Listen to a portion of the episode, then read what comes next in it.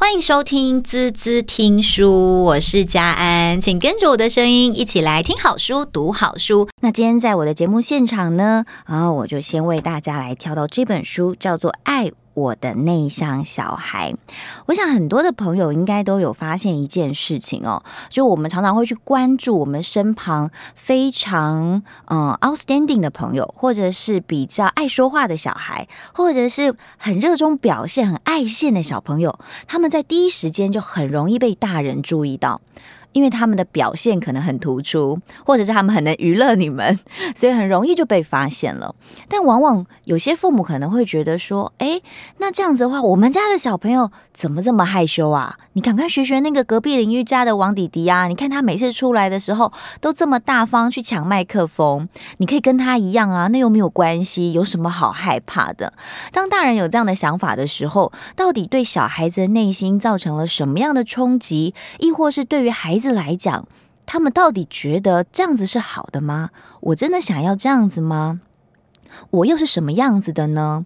其实我觉得这是一个还蛮有趣的议题哦。为什么我会先用这本书跟大家分享？其实我小时候有去过有缘基金会，因为我在大概国小的时期，我跟我妈说，我觉得交朋友这件事情好困难哦。我妈是一个研究者，我妈会告诉你说，啊，很难吗？我也不是很会，那不然我们来研究一下好了。那那时候有缘基金会呢，它就是一个哦非常在关注孩子的一些发展或者是心智成熟这个人际关系，算是还蛮新的一个单位。在那个时期，在我的小时候，我妈就带着我去上有缘基金会的一堂课。我觉得这个东西其实对孩子从小哦，它是一个嗯，我觉得算是一个萌芽的一个开始，就让我们去理解怎么样和人相处，同时。怎么样回过头来认识自己？今天在我节目现场，开心啊！邀请到的就是这本书的作者，爱我的内向小孩怡君罗怡君来到我们的现场。我们先来欢迎怡君好吗？Hello，怡君好。嗨，大家好。好，其实我觉得很有趣哦，就是在我们在关注孩子的一些过程当中，好像有在自我对话，对不对？你会很好奇说。到底为什么小朋友跟我的状态不一样？为什么我的小朋友跟别人小朋友状态不一样？我觉得每个小孩其实都不一样。对，的确每个小孩都是独一无二的。哦、呃，但是我们在这个独一无二当中，我们又好像又可以找到一些其实很高的原则，去公平的对待每一个人。是，那不得不说，我是一个十足的外向者，从小就是。备受瞩目，尝遍甜头哦，就是我刚刚前面讲的那个，对，大家都说来看怡君，你看看多可爱，多厉害啊！对啊，我唱歌跳舞，相声样样来，哇哦哇！所以就是真的是尝遍甜头。但是我的妹妹就不是，所以其实这本书出了之后，我发现有好多内向大人，嗯，感觉很温暖，感觉被。被叫到了，因为他们小时候真的就是被嫌弃或者是被忽略的那一个。嗯，其实内向孩子很大的一个特质，我觉得是他们不喜欢受到别人的注意。嗯，哇，这是完全相反的。我们外向的人巴不得 spotlight 都在自己身上，对不对？没错。但是内向的孩子呢，他绝对在学校是不惹是生非的。嗯，然后他功课呢，可能也不会非常的前面，因为前面会受到瞩目，嗯，会有压力。但他也绝对不会让他垫后，因为垫后也是一种突出，所以他就是常常很多事情都是中庸之道。是他巴不得别人不要在乎他，不要注意到他，那是他觉得最安全自在的状态。嗯，那。呃，我的孩子其实也是这样，他是很很小就展现出这样的一个特质。嗯嗯，那其实非常多的内向特质还有几个很重要，因为我们现在大家都会觉得，哦，对啊，内向好像跟害羞差不多哈。哎，对，我觉得其实我们应该先来厘清什么是内向特质，什么是内向小孩。其实我觉得算是一个还蛮新的名词，大家以前都会觉得说，哎，他就是害羞啦，他就是不敢讲话啦，哎呀，他就是害怕啦。其实我们内向特质没错，我们常常把内向跟害羞混为一谈。嗯，外向者也会有害羞的时候，所以真的不是说今天你到某个场合会紧张，那叫内向者，其实不是。嗯，那是任何一个人到新环境都会去做的一个适应跟心理保护的一个调整。但我说的内向特质，我们可能有几个比较重要的、明显的这个特质是外向者真的不会有的。比如说呢，他比较喜欢独处，胜过于人群。嗯啊、哦，比如说像我们呃外向者充电的方式，就是跟朋友在一起或有没有？然后这个讲话边讲边想，哇，越来越嗨这样。但是内向者不是，他们休息的状态是需要一个人好好静一静，做自己的事情。嗯，所以光是这一点充电的方式不一样，这是很大的一个截然不同的呃一个分野。嗯啊，那再来第二个呢，就是。呃，我觉得在这个就比较不容易察觉了，就是我们思虑方面，我们在、嗯、呃脑袋里面在想事情的逻辑其实也截然不同，所以我们常常会说内向者，哎呀，你怎么这么慢呐、啊？嗯，你怎么动作这么这么想这么慢？你怎么那么谨慎、害怕、胆小？对、哎，其实不是，是因为呢，通常外界的刺激一个反应过来，外向者很快那个回路就走完了。嗯、哦，它可能是比较单纯的直线的，所以你看我这本书的这个折口，呃，我请我们家的妹妹帮我画了我的脑袋里面跟她的脑袋里面有什么不一样？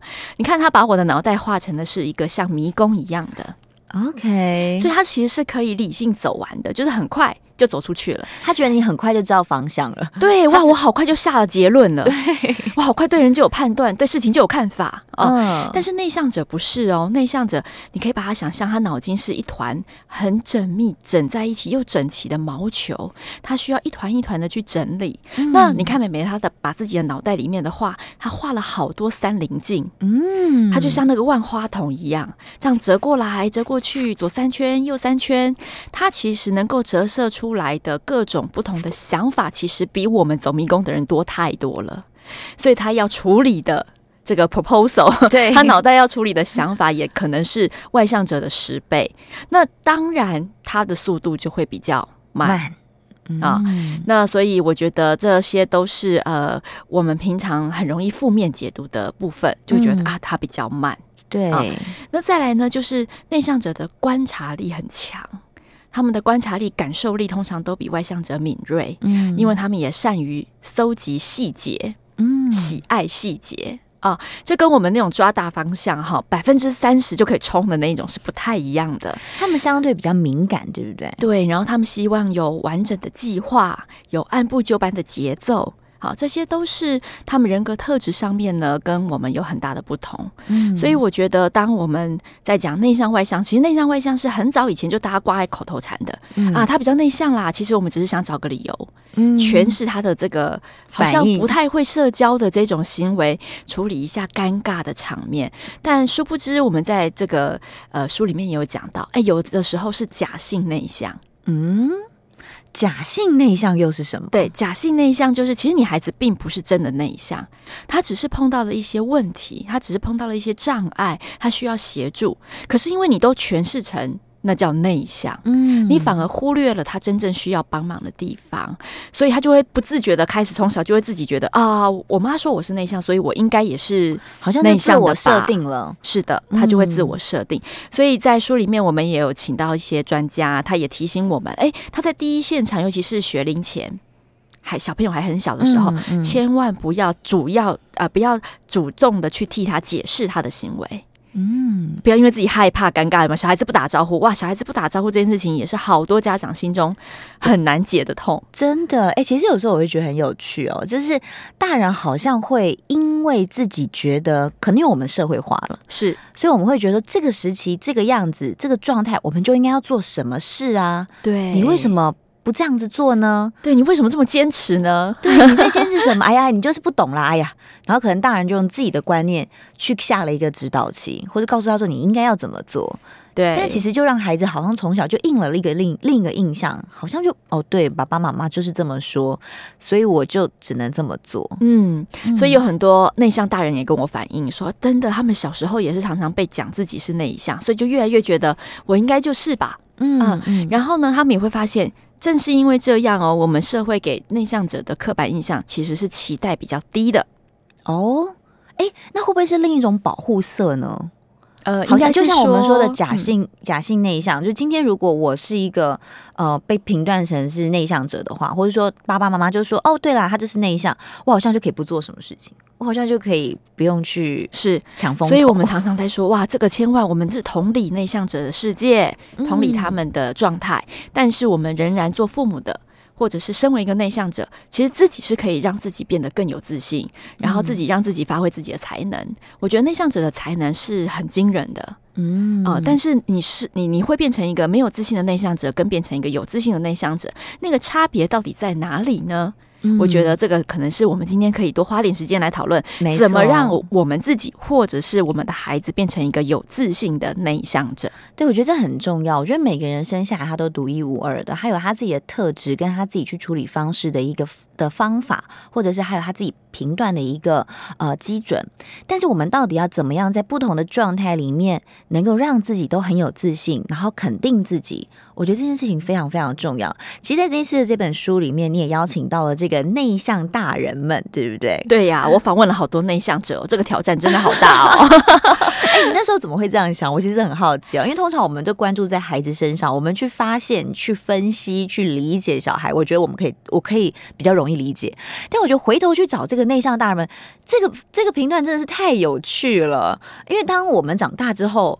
因为以前可能没有讲内向大人或者没有讲内向小孩这个观念嘛，诶，当这些大人听到你说对耶，或是他自己发现对耶的那个那种冲击感，我觉得应该是还蛮蛮好的。其实应该说，我们大人社会化之后比较难分辨。嗯，谁是内向者、外向者了？嗯，因为你已经透过以前我们教养观念可能没有这么的细致，所以大家都学习着要去适应这个社会。我们常用适应社会来做一个前提，嗯，啊，所以大家就要去学某种样子，有没有？对，很会能言善道，很会介绍自己，然后要竞争资源，嗯，啊，我们才能够呃在社会上出人头地。对，我觉得我们是用这样子的方式在教育小孩的，要出人头地，然后你要加油，要快，这样。这样子，嗯、那呃，为什么我会去找内向大人呢？因为他们这几位都是所谓的，在某个程度上都被认可了，他们的专业地位啊、或者是他们的事业成就，嗯、所以他们可以说是幸存者，对不对？Survival，survivors 这样子。对，那你怎么知道他们本来就是内向大人呢？呃，我觉得有一些特质其实还是很明显。当碰到事情的时候，不论你学习再多的技能，哈，嗯，当碰到事情一来的时候，那个反应是非常明显的。嗯，或者是你去观察一个人在人群当中的这个状态，其实也是很明显的。嗯，那老实说，我自己身旁都是内向者，我对内向那些内向者常常觉得我是一个 sensor。哦，呃，有些人我就会说，哎，你不是内向者，你不要再假装了，就我们说的假性的，对对对。然后有些人就会说，我就说，哎，其实你可能是，他说，对，我是，可是很少人看得出来，嗯，因为通常他都会保护自己嘛，或者是他已经知道怎么应付外面的社会了。但这些内向大人们呢，其实我会好奇的是说，哎，我应该是用他们的人生来做一个佐证。你看，内向孩子也可以长大，变成一个一方之主，对不对？嗯，也可以有自己的一席之地。嗯，那呃，他打破了我们对传统竞争的一个想象。那我也希望借由他们的这个专家的这个分析，然后还有自己的生命经验，也许这些专家其实平常写的文章你都看过，但你绝对没有听过他的生命故事，嗯、对不对？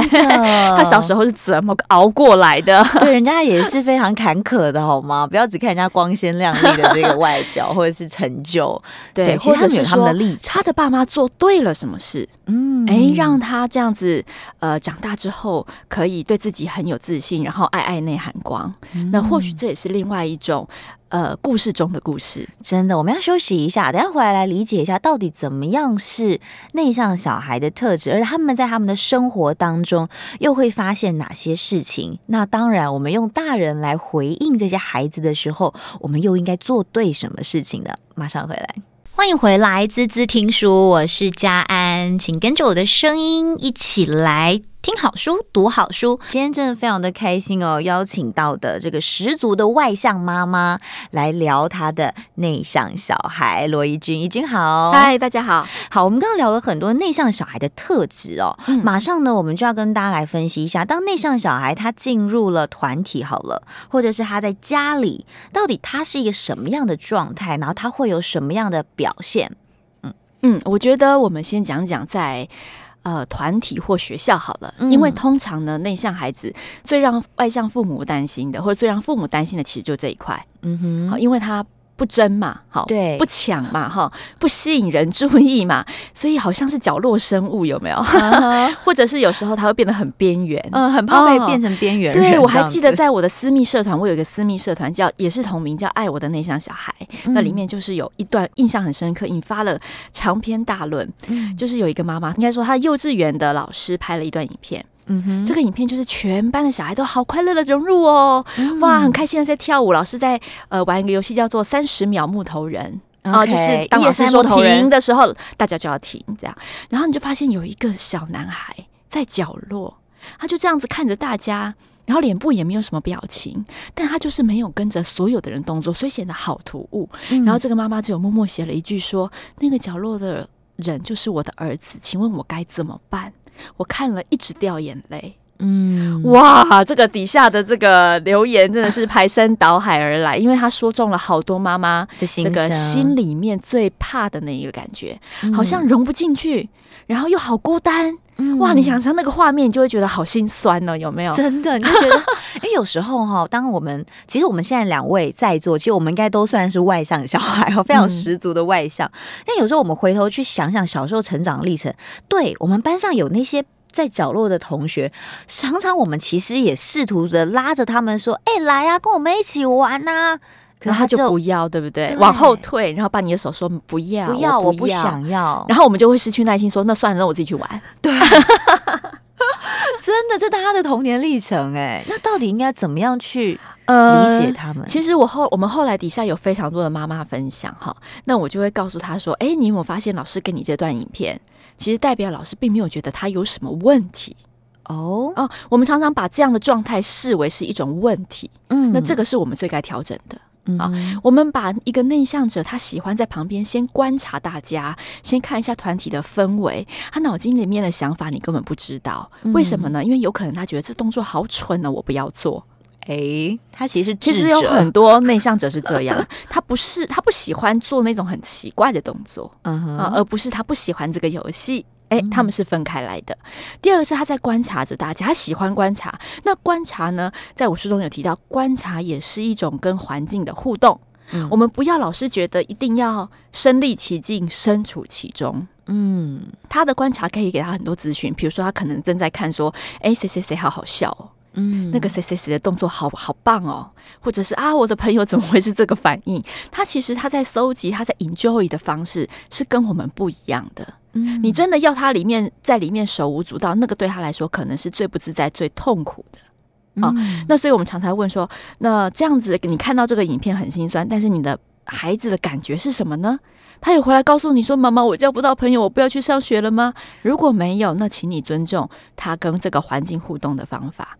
哎，也许有一天老师玩了另外一个游戏，他就进去了。哎，对，或者是他看了十遍之后，有他就同意了，他就可以先动动脚了。他可能在家里自己要偷偷的练习，嗯、门关起来，他不想让你知道。啊，这个是内向小孩。有时候我们我们如果用俗话讲啦，就是你会觉得他很别扭的一面。啊啊！我们外向的妈妈常常会觉得说：“哎呦，你到底是在归什么啦？你到底在别扭什么？我真的是搞不懂哎。”嗯，但你都不晓得，他其实正是这就是他的特质，所以他常常想要关起门来自己练习，练习到某个程度，他觉得 OK 了，他才要进入。那我们常常举另外一个呃很有趣的生活例子，比如说我们。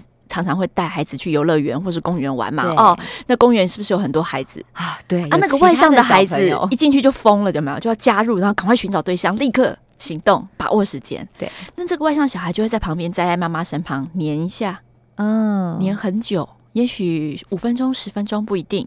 那有的时候呢，妈妈说。呃，好不容易带你出来，我也是要这个很辛苦的，对不对？妈妈的想法是说，我带你出来，我是要有一个 break 的。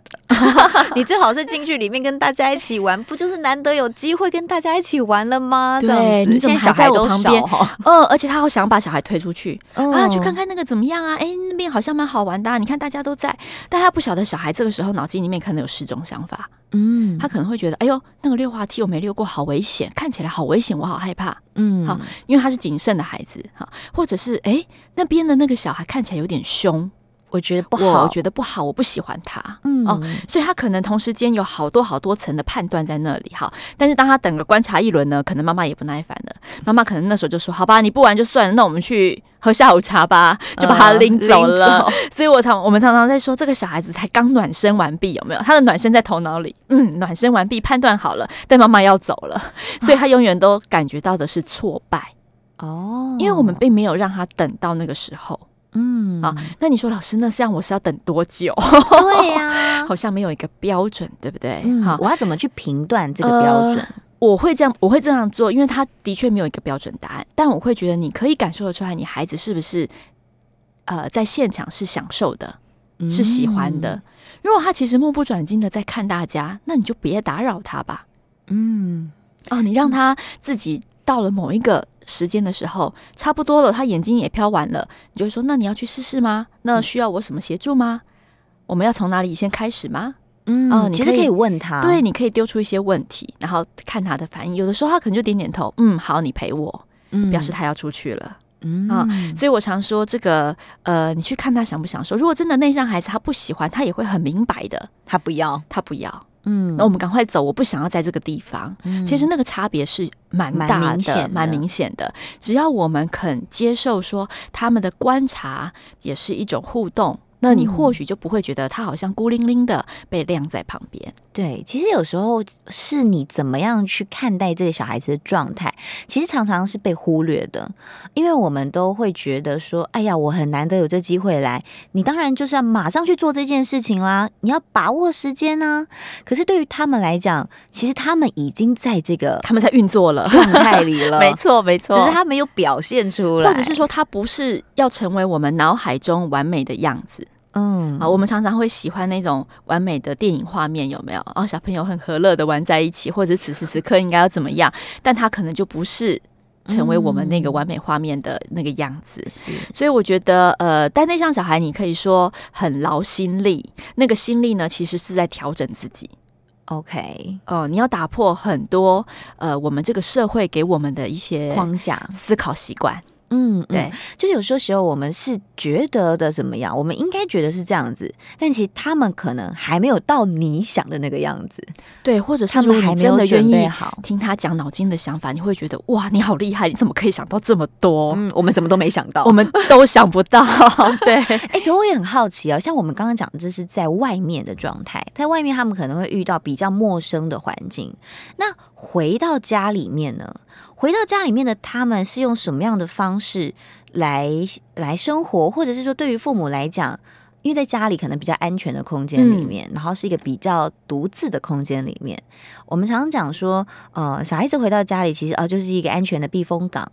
那在家里的父母，我们要怎么样去发现我们的内在小孩？他是需要他的空间吗？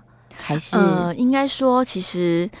他很需要，因为家这个环境，硬体环境已经是他从小长大的过的地方，嗯、所以他应该是最有安全感的。但是这个最有安全感呢还不够哈，因为那只是一个环境上面的熟悉。他需要的其实是一个可以让他放心做自己的地方。嗯，比如说呃，他很喜欢独处，那就尽量不要去打扰他的独处。嗯，好，因为那个独处可能是他呃需要自我充电，跟把外面那些刺激好不容易摇了一大堆，然后回来慢慢沉淀的那个过程。嗯。啊，那第二个呢，就是我觉得家里难免会有一些手足，嗯。啊，会有兄弟姐妹哦，哈，然后也会有这个其他的大人，尤其现在隔代教养也蛮多的，嗯、会有爷爷奶奶，对，嗯、那这些人对他来说也可能是一种干扰。哦。啊。因为呢，这些人可能呃特质跟他不一样，或者是有可能也会让他觉得有压力啊。嗯、别人的一句话啊，或者是一个眼神，或者是哥哥老是喜欢哦冲进来把他的东西拿走，拿走因为他就是想要弟弟跟他玩哈、啊。这些东西其实很多时候都会让他的生活备受干扰、哦、啊。那内向的孩子有一个特色是，他不太喜欢伤人的心。OK，所以他其实是。应该说他的有个玻璃心，但是他也不愿意伤害别人。对，他的表达总是婉转，嗯啊，那这个婉转，然后加上他又谨言慎行，有的时候我常常在笑说，呃，我他讲完了一大堆，我都说，所以所以你的意思到底是要还是不要？讲了一圈还没有重点，不是讲一圈他都觉得他表达很清楚，但是我还是听不懂。说呃，所以你这样是因为你要也有讲一些你要的理由，不要也有讲一些不要的理由，我实在是不懂，所以现在要怎么样？你要不要直接告诉妈妈？嗯，好，那呃，所以我常说在家里面是一个练习场，嗯，练习什么呢？第一个练习表达。我觉得练习表达非常重要，因为我常常也跟我孩子讲，妈妈同理你，所以妈妈也希望大家都能够了解这个特质，所以我写了这本书哈。但是别人没有了解你的义务哦，嗯，哈，没有人有有有这个义务要去了解别人心里面在想什么，他了解不完的哈。每天碰到这么多人，所以我们的嘴巴是用来表达的，嗯，你要清楚的表达你的需求。好，所以你会发现呢，内在小孩情感很丰富，但他讲不出个所以然。比如说，你今天邀请他去做什么事情，他就说我不要，他只会一直重复，我就是不要，我就是害怕，我就是不要。但是你邀请他再多说一点，说他说不出来了。嗯，那这个呢，就是我们在家里面可以帮他练习的地方。我们要把那个害怕拆解，嗯，我们要把那个呃他不会表达的地方。练习给他看，让他知道原来我是在害怕什么。比如说，你是在害怕自己觉得那个那个动作、那个游戏很难，你怕自己失败吗？还是你怕自己掉下来？还是你怕别人笑你？嗯，还是你怕浪费妈妈的钱？哦哦，他们想很多，他们真的想很多。好，你可以慢慢的去拆解。好，那这个拆解是很重要的练习，在学龄前，就是他开始会讲话，尤其是大班以后低年级这段过程，他的生活刺激会突然增加很多，因为加了好多其他外来的人际关系，嗯、所以我们要帮他理清楚你在害怕什么。其实这个也是大人应该要练习的。嗯，一旦知道你你锁定了到底在害怕什么，你才有破解他的这个。呃，方向，嗯，不然害怕呢，就像是一团雾，你根本不知道那是什么，你只知道一狗黑黑的驮在你的心上，但是你却没有办法对它有任何的作为。有，其实我觉得常常大家就是因为不理解到底我现在发生了什么事情，所以我不知道怎么说。我不知道让人家理解我到底发生了什么事情。嗯、往往人家问我的时候，不要说我说没办法告诉你，是因为我自己也不知道我发生了什么事情啊。好，我们刚刚讲了很多关于内在小孩在家里面，他们其实是可以去分析到底他们在外面发生的这些事情，他们遇到了什么样的状况，而在他们的心里，他们到底在怕什么？我们是不是请怡君来帮我们分析一下，到底这些害怕是什么东西？嗯，而我们要怎么样去拆解？这样的害怕，我觉得，呃，我们要协助孩子在家里面最大的练习，最重要的练习就是让孩子去梳理他的情绪。嗯，因为内在小孩他的情感很丰富，这是他的礼物哦。哈、嗯，这个礼物可以用在你知道往后的作文啊，好艺术创作啊，或者是他的感受力、同理心，其实这些他都是非常优秀。那所以我才说，个性是一体的两面。他有这么强的感受力，代表他的情绪也会很复杂。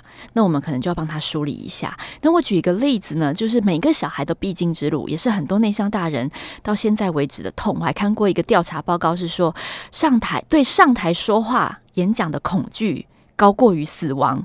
哦，就是。所以你看，有很多故事书，有很多绘本，他也都在描写这一件事情哈。害怕的一天，哦，害羞的长颈鹿，哈，好多好多。其实他们都在描写上台说话这个，对他们来说真的是巨大的挑战。你看，对于外向者来讲，这简直就是我们的舞台啊！可是对他们来讲，简直是地狱。没错。那所以你会发现，哎，可是在学校，你就是必须要做这件事。好，不要说在学校了，你出社会你也免不了。是，总要自我介绍吧？对呀、啊，总要上台报告这个你写的东西吧？哦、嗯，所以这件事情免不了。所以我就小一的时候呢，你很快就会发现，只要你是公立，不管是公立私立小学，一定会有一个叫做小小说书人啊，啊，他就是希望你上台去啊、呃、说一个故事这样子。嗯、那其实我们那时候一年级的时候，本来也没有想说自己要把自己搞得这么累哈。不过呢，内向小孩就是这么可爱。当老师说。希望全班参加的时候，他就接到了这个圣旨啊。内向小孩就觉得，那老师都说了，我就参加吧。为什么呢？即便因为他觉得他当下呢，如果他决定不参加，他还要去跟老师解释为什么，他又会被老师对他又会被老师注意到了。他的这个两相权衡之下，他觉得老师实在是一个很呃，他要去处理眼前的这个权威，非常的难过。但他还是硬着头皮参加吧，哈。所以就是因为这样的状态，你看他连参加都是这样的状态，我们就参加了小小说书人。嗯哼，那真的是痛苦的开始好！所以你就必须帮他拆解。哎，你对上台恐惧，恐惧什么？嗯哼，好，是恐惧呃，你不会写稿吗？因为你也很喜欢听故事啊，对不对？哈、嗯，那你平常在家里也有跟我讲过故事啊，所以代表你是会的啊。我会先这样肯定他，说你是会，你有这个能力，所以到底上台这件事情有什么不一样？啊，嗯、我们就可能可以先把它列出来，比如说啊，底下的人很多，嗯。啊，还有底下的人可能会笑我，嗯。啊，还有就是妈妈站在台上的感觉，跟跟你坐在一起讲话的感觉就是不一样。啊，你就会发现他们连位置都有这不太一样的这个安全感，安全感，对，好，还有就是他觉得，哎，那要是我讲完这个故事，大家没有反应该怎么办？哦，真的想很多，真的是想很多，这都是大人会想的问题，不是吗？哦，没有，小孩子会担心的事情也很多。嗯嗯，那老师会不会对我有期待？啊，要是我的好朋友参加了，他得名，我没有得名，他会不会笑我？哇！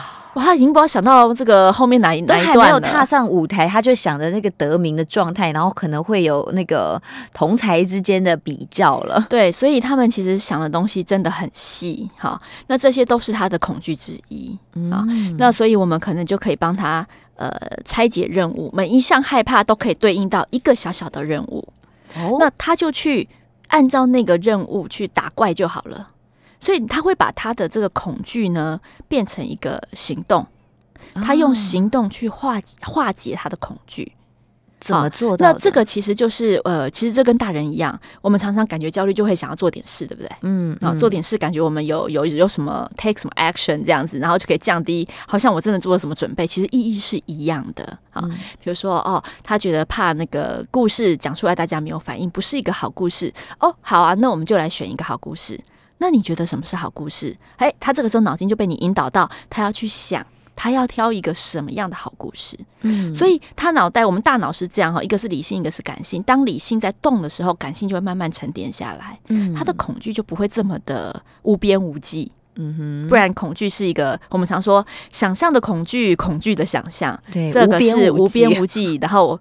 字体会不断繁殖的一个过程，但是透过这样子的思考，他也知道说，哦，其实我有准备了，准备好这件事情对他们来说非常的重要，嗯，不论是具体的准备或是心理准备，嗯，对。那我觉得家就是给他一个完整的这个缓冲区，然后给他一个心理准备，拉长到这个帮助他呃建构自己的能力一个很重要的地方。嗯是，所以在透过拆解，然后让孩子去理解，说他未来面对到的是什么样的东西，同时你引导他去呃改变，甚至是去做行动，你才会知道说哦，所以他也可以做得到的。一边的是肯定，对不对？对，因为后来妹妹真的就上台了，她就上台啦，她就做到了。因为内向孩子还有另外一个很棒的特质，就是他们很苦干实干。嗯，就是说，当今天他做出一个承诺，他就会把这个承诺做完。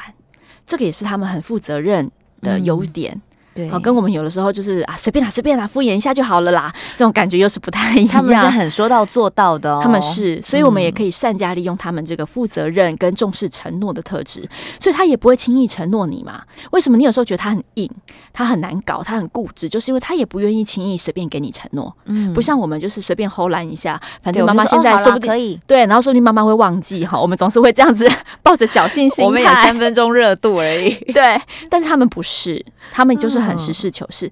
那我觉得，呃，在这边还要传递另外一个，就是说，我会跟呃我的孩子讲说，你看你做到了，你可以这辈子都不喜欢上台，嗯，但那不代表你不能，嗯，这是两件事哦。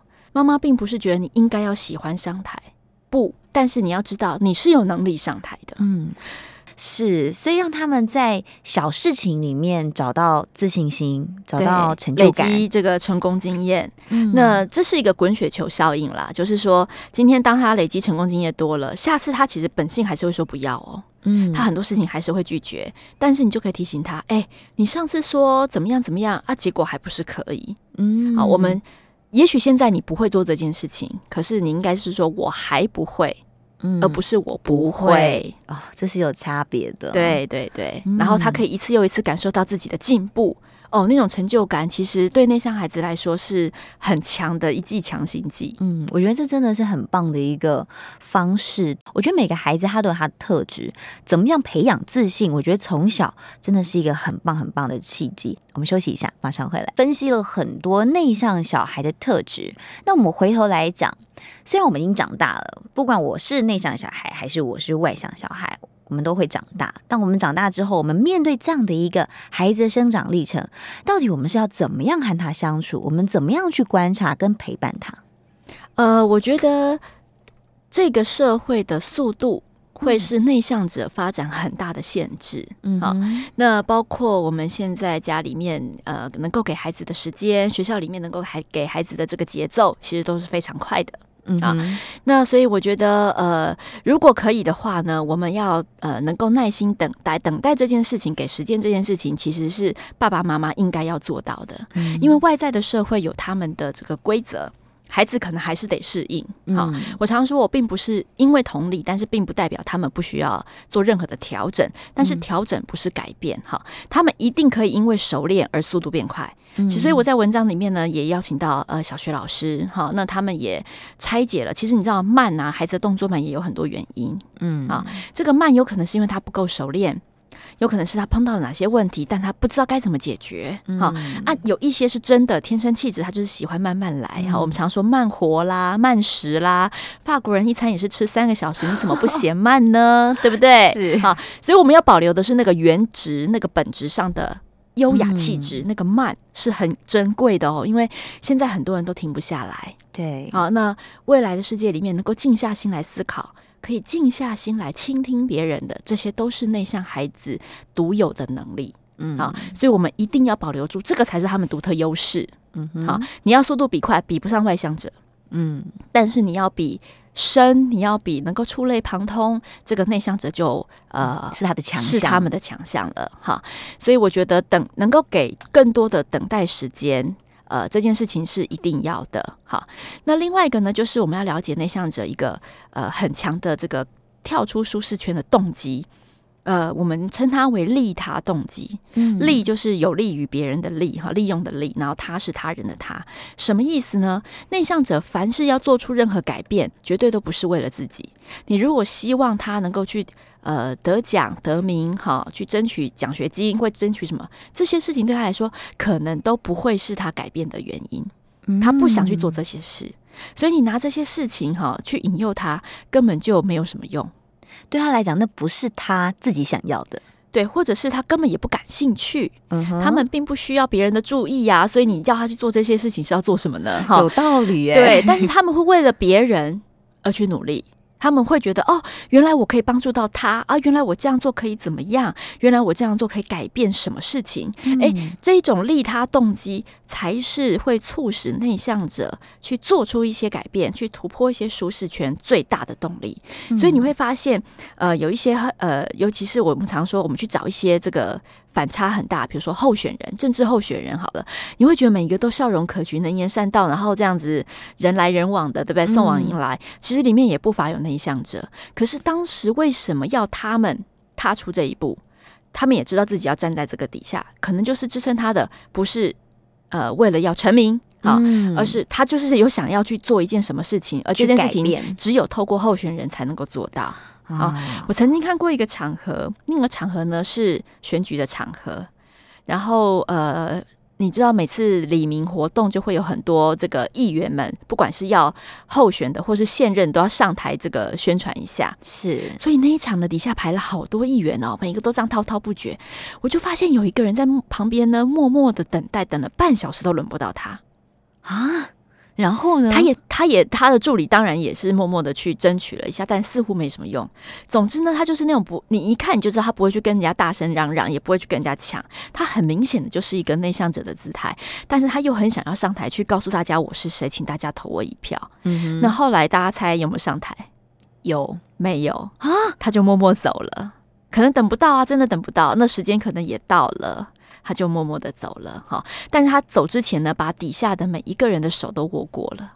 哦，然后你就会发现说，外向者怎么可能是这个反应？我怎么样我都要上到台，而且可能会生气。对，可能会生气。哎，你会发现他们的反应就不一样。嗯，哦，所以你会发现说，哎，在有一些事情的反应啊，那个本质是那个本质反应是不会变的。嗯，好，但是同样他都是参选人。他都可以去做这个工作，嗯，但是他们在实践自己，或者是说推他们出来一把的那个动力是不一样。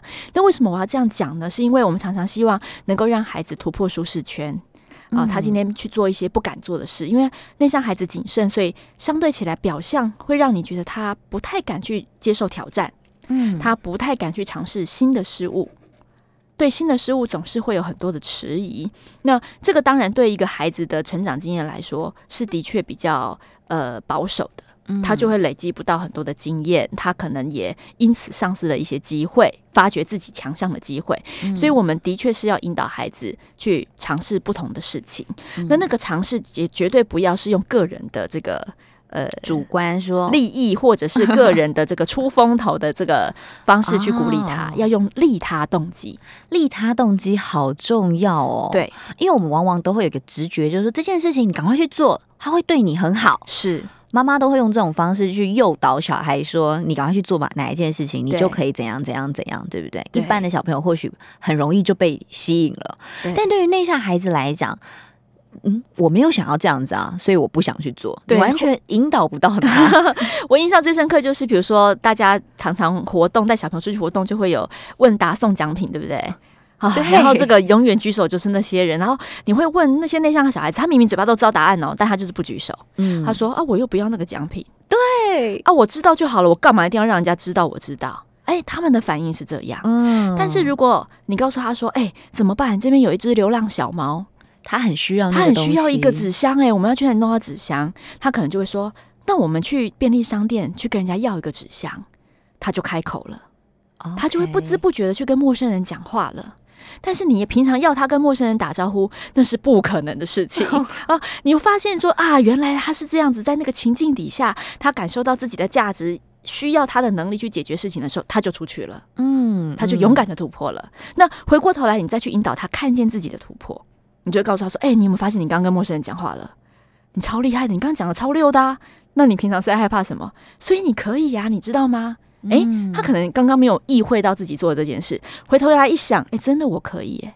嗯，下次你再告诉他你可以的，他就会相信他可以了。嗯，嗯，这真的是一个需要。”我觉得这是一种需要用方法去引导的历程，然后让他们去返返回来，去自觉自己的优势在哪里。是。对妈妈的陪伴，或是父母，或是带啊带孩子的这个角色，他最重要的一件事情，其实就是去了解他的需要，嗯、跟了解他的使用说明书。我们常常讲哦，每一个人就像一台非常精密的仪器或机器，但每一个机器都有属于他自己独一无二的使用说明书。而你怎么样去操作这个使用说明书，甚至你怎么样去了解这台机器要怎么使用，要靠自己。去理解，然后也要靠旁边的人来帮忙你。当然，孩子还小，所以我们靠爸爸妈妈，靠我们的照顾者来协助引导。我觉得这个利他动机真的是太厉害了，等于是说让他也能够回头去发现自己，哦，我也可以做得到。对，你如果告诉他说：“哎、欸，你把这个这个功课弄好啊，就可以考第一名，那我就给你奖奖金。”那他可能还会觉得啊啊，我没有想要，我也没有想要，我又不缺什么。对，但是如果你告诉他说：“哎、欸，你赶快把这些事情弄懂，就可以交你的好朋友，不然你好朋友都不敢问老师。”哎，嗯，哦，他可能这个动力就比较高了。对，他可能就觉得，嗯，那我应该帮我的好朋友。嗯，他不会的时候，我们两个可以一起，我也可以教他。你知道那个动力是完全不一样的。哇塞！就是怎么样去驱动这个马达是要有方法的。的他们的利他动机真的是很纯洁、很高尚。我真心的欣赏内向者这一点。嗯，不过我回头也想问问这个呃外向妈妈，就是你当你在接触这样的一个过程，当然十年嘛，带孩子十岁了，是这个过程里面你自己的感觉是什么？我自己的感觉就是永远在翻白眼呐、啊。其实妈妈很直接哦。对，我常说，呃，我我常常心里面的 OS 是我真的是不懂你现在又在又是在哪一个点卡住了？对对对，你卡在哪一个关、啊？对，或者是啊，你到底在害怕什么？你要害怕多久啊？其实这、嗯、这这个也是我的本能反应啊，我都放在心里哈。但是我已经呃非常的了解，就是说哦，内向者他们所需要的真的是比我们多一倍、两倍、三倍的时间。嗯，这个时间很重要，但这个时间不是代表你就放在旁边给他烂。或是让他自生自灭哈，而是说你要提供一些方法架构，尤其是孩子，好，然后这些策略方法都会变成他很珍贵的这个用具、思考的工具哈。那这些才能够真正的帮助他在你面前展现他很惊人的一面。嗯、其实呃，很多内向孩子啊，他们在你会发现我刚刚说的，如果在呃学校里面，他写作文还有他的戏剧表现，非常多的孩子在戏剧的时候是跳脱了。原本他的角色设定，嗯，因为他觉得他在演别人。他觉得那个戏剧角色好像给了他另外一个面具，所以你会发现，呃，在戏剧的活动里面，内向孩子的表现很出色。他们会注意到一些小细节，演的惟妙惟肖，还有那些呃小小的这个心理层面、心理戏很多。哇，这个他们诠释的很好，他们的剧场也很多。对，他们本身剧场就非常丰富，只是没有对外售票公开而已。哦，所以我常说，你给他一些适合他发挥的活动，嗯，你会发现他们真的也能让同学崇拜。尤其像画画啦，哈，写作文啦，哇，那个写作文，他们脑袋画面这么多，你知道，一段人家三句话，我们我们外向者三句话就讲完了。他们可以写得好细腻、好细致，嗯，也让你的很多的感情都描述出来。是的，所以如果我们可以多一些这样的活动，而不是每天都叫他去攀岩呐、啊、溯溪呀、爬树啊，有没有这种很体能或是很外向型的活动？这些让他们非常挫败，一再的感受到自己不能。但是如果我们穿插的使用，嗯、告诉他，哎，也许这个不能，也许这个能。嗯，其实呃，在我的孩子中年级之后，我们我发现我们常常在做他最不擅长的事。嗯，为什么？因为在他累积一些成功经验之后，他开始理解自己是有能力，只是能力在哪里而已。好，不过呢，我们常说在做自己不擅长的事，是在练心智，嗯，练挫折，嗯，好，那我们也都不去找老师。比如说，呃，他有一天就突然好羡慕人家练那个蛇板。但是他是一个肢体很不协调的孩子，但他又很想练，可是他又觉得去上课，你知道那像小孩子很难去上课，上团体课他会觉得他永远不如人，嗯，因为你去喜欢上蛇板课的，个个都是很有天赋的，对，学的也很快，那他可能是班级最不会的，那个挫折感更强，那个、对，嗯，那第二个他也怕出糗，嗯。啊，那你说上个人班好不好？我帮你请个人教练好不好？哎，也未必答应。为什么？因为他说：“妈妈，那个教练一对一就从头到尾盯着我，哎，我连一点休息的机会都没有，我连喘口气、看看别人的机会都没有。他被关注，对，所以你会发现他也很不能忍受一对一的关注。那只剩下什么？自己摸索了。哦，自己摸索的过程，我也非常推荐给内向孩子的爸妈，嗯、呃，让他去练挫折。好，呃，这也是内向者很强的一个韧性。”嗯，外向者可能你知道这件事情失败三次，我就再也不会碰了。好，我的三分钟热度可能也去做别的了。嗯，但是内向者呢，如果他是关起门来，他是可以一次又一次的去摸索那个诀窍，好，嗯，去找到属于自己的方法。加上现在网络资源也很发达，他可以去看很多影片呐，啊，哦，他可以去找很多资料啊，这些都是解决问题的能力。所以我认为，对内向者，他们很善于解决问题，让他们有机会去摸索自己解决问题的能力。所以，当我的孩子呢站上去，然后可以溜一小段的时候，哇，我真的觉得他好伟大哦！他比那个奥运得金牌的还要伟大，因为在这过程里面，他要忍受的是一次又一次的失败。是，其实我觉得在这个过程当中呢，大家会发现一件事情，其实每个人都有他独一无二的特质，而我们怎么样去在不同的特质当中找到他的优势，找到优势之后呢，我们懂得怎么样去运用自己的优势，让自己累积成就感。同时，我们训练挫折是告诉自己，这世界很大，我们有很多的事情需要去尝试，但不代表我们每一件事情都要懂，都要会。当你不会的时候，你只要拥有解决问题的能力，就可以带着你能够过关斩将。今天非常感谢怡君跟我们分享，也欢迎大家去找到这本书《爱我的内向小孩》。谢谢怡君喽，谢谢，拜拜，拜拜。